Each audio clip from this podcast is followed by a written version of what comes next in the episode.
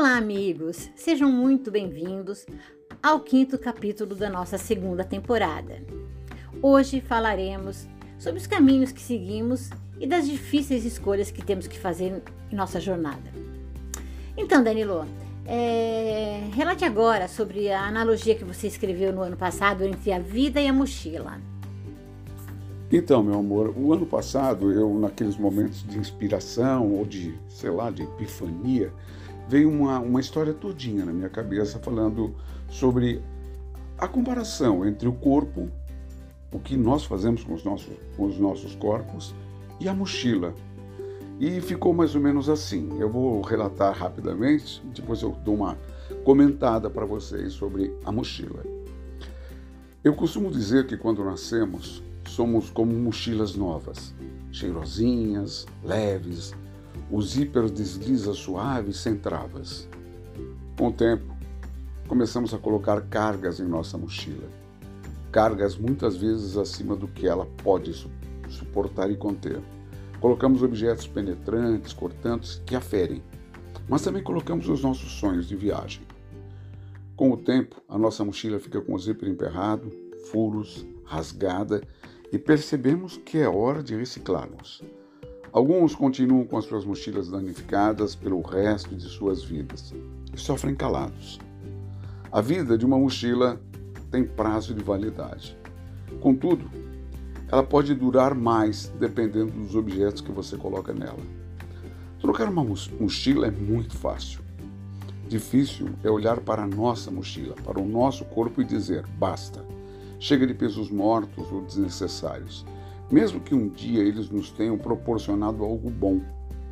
Pois se não tivermos atitude forte e positiva, seremos escravos dos nossos pesos. Portanto, amigos, é melhor estar ao lado dos que nos amam verdadeiramente e que não pesam em nossa mochila. Não é isso, Ione?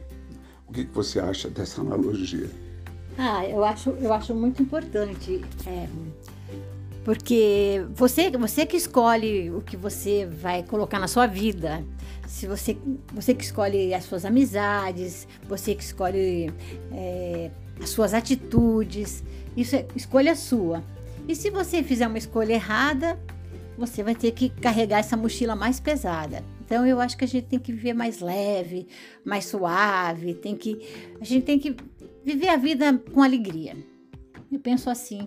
Eu acho que é muito importante a gente saber é, o, o, dar valor para a vida.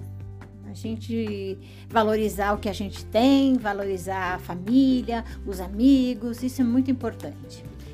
E saber entender também o limite, né? Porque tudo tem um limite. A gente às vezes exagera. E quando as coisas acontecem negativamente, eu acredito, Ione, que a gente não deva se deixar levar pela tristeza, pela, pelo, pela, pela, pelo sofrimento e agradecer sempre. A gratidão é um, é um, é um portal de entrada para a felicidade. Quando a gente agradece, agradece de coração, a gente sabe que vai ter momentos difíceis, momentos que a gente vai ter que suportar com, com bastante galhardia. Mas também tem momentos de alegria em que a gente tem que viver intensamente. Não podemos reclamar nunca. Reclamar é o pior dos momentos na vida de um ser humano. É, eu acho que agradecer, sempre, sempre agradecer, ser grato. A gente, a gente pede tanto, tanto, tanto e nunca esquece sempre de agradecer. Primeiro, eu acho que a gente tem que agradecer tudo que a gente tem, é, a saúde, estarmos vivos, é, tudo que a gente conquistou, sempre agradecer.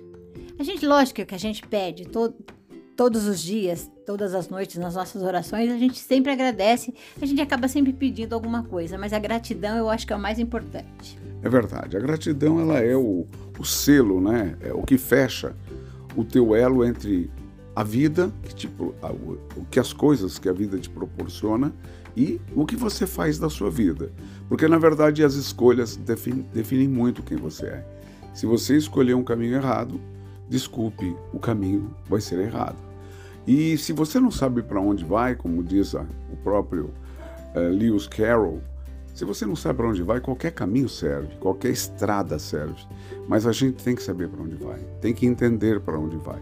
E um dia desses nós estávamos participando de um encontro de podcasters e vi um, e ouvi o, o Robson fazer um comentário sobre a vida dele, as coisas. Ele recitou até uma poesia que ele fez para uma moça. E eu, naquele momento, naquele exato momento, me veio uma inspiração e eu escrevi o que eu pus o nome de Pedra Rolada. Sou uma pedra rolada à beira de um rio. Não fico parada e vivo a vida sempre por um fio. Sou uma pedra que rola na força das águas, redondo-me, corto-me, amoldo-me. Sou uma pedra inconstante e a todo instante aguardo uma nova virada na beira do rio. Sou uma pedra molhada pelas lágrimas da inconstância, da intolerância desse meu rio. Rolo e me deixo rolar a deriva, sem lutar. Sou uma pedra rolada, cansada de nunca parar é mais uma analogia que eu fiz com a vida. É? Na verdade, nós estamos aí muitas vezes à deriva, muitas vezes é uma pedra rolada que está rolando, rolando, se cortando, se amoldando de acordo com a vontade do rio. E assim é a vida, não é? Então, queridos, eu queria agradecer imensamente a audiência de vocês. Espero que gostem desse nosso capítulo, que fizemos com muito carinho e muito amor, ok?